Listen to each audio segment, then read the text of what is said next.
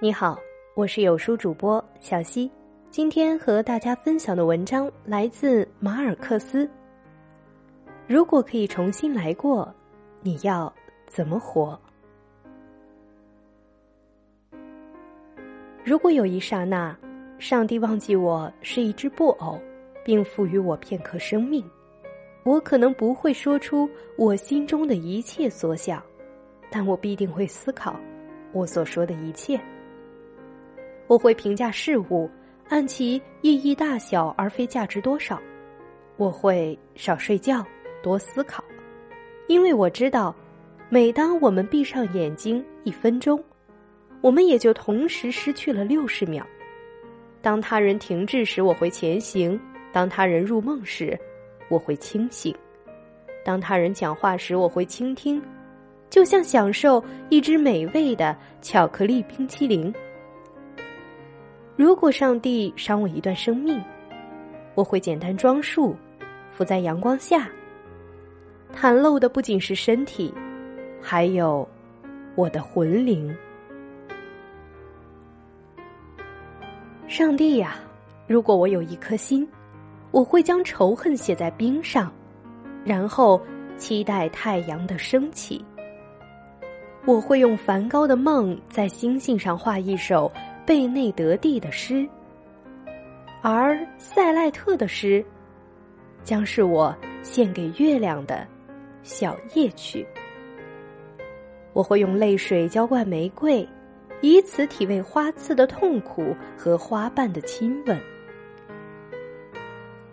上帝呀，如果我有一段生命，我不会放过哪怕是一天，而不对我所爱的人。说我爱他们，我会使每个男人和女人都了解他们皆我所爱。我要怀着爱而生活。对于大人，我会向他们证明，那种认为因衰老而失去爱的想法是多么错误。我们是因为失去爱而衰老，而不是与之相反。对于孩子，我会给他们插上翅膀，而让他们自己学会飞翔。对于老人，我会教给他们死亡的来临不是因为衰老，而是因为遗忘。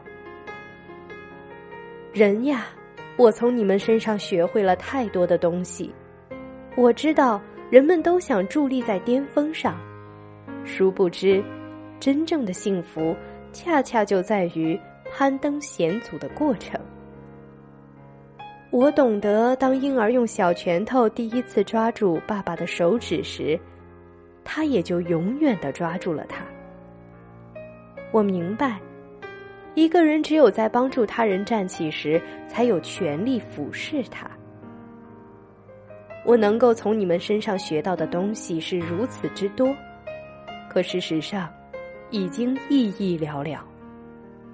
因为当人们将我敛入棺木时，我正在死去。永远说你感到的，做你想到的吧。如果我知道今天是我最后一次看你入睡，我会热烈的拥抱你，祈求上帝守护你的灵魂。如果我知道这是最后一次看你离开家门，我会给你一个拥抱，一个吻，然后重新叫住你，再度拥抱、亲吻。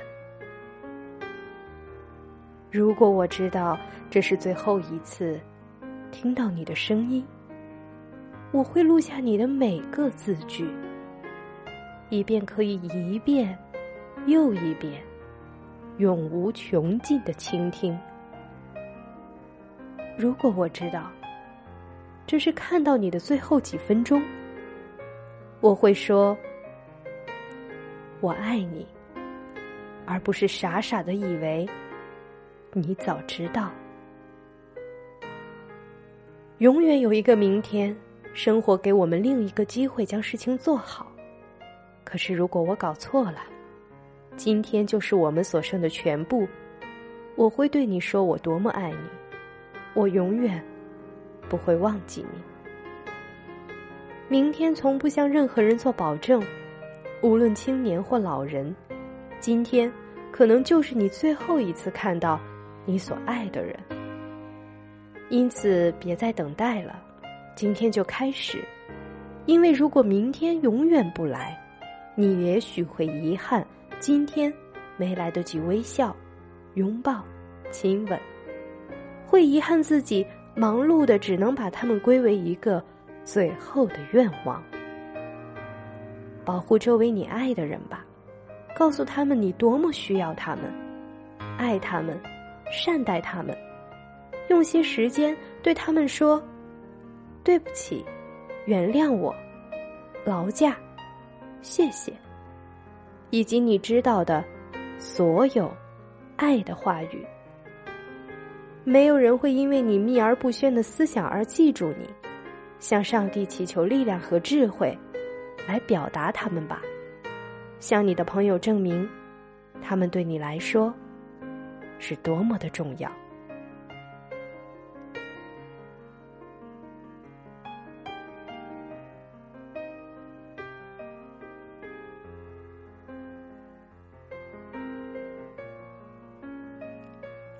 好了，这就是今天要和大家分享的文章。加西亚·马尔克斯是拉丁美洲魔幻现实主义文学的开山鼻祖，诺贝尔文学奖获奖者。这是一九九九年七十二岁的马尔克斯患上淋巴癌后写给读者的一封告别信。如果喜欢有书君今天跟大家分享的内容，记得给有书君点个赞，订阅有书电台，收听更多精彩内容。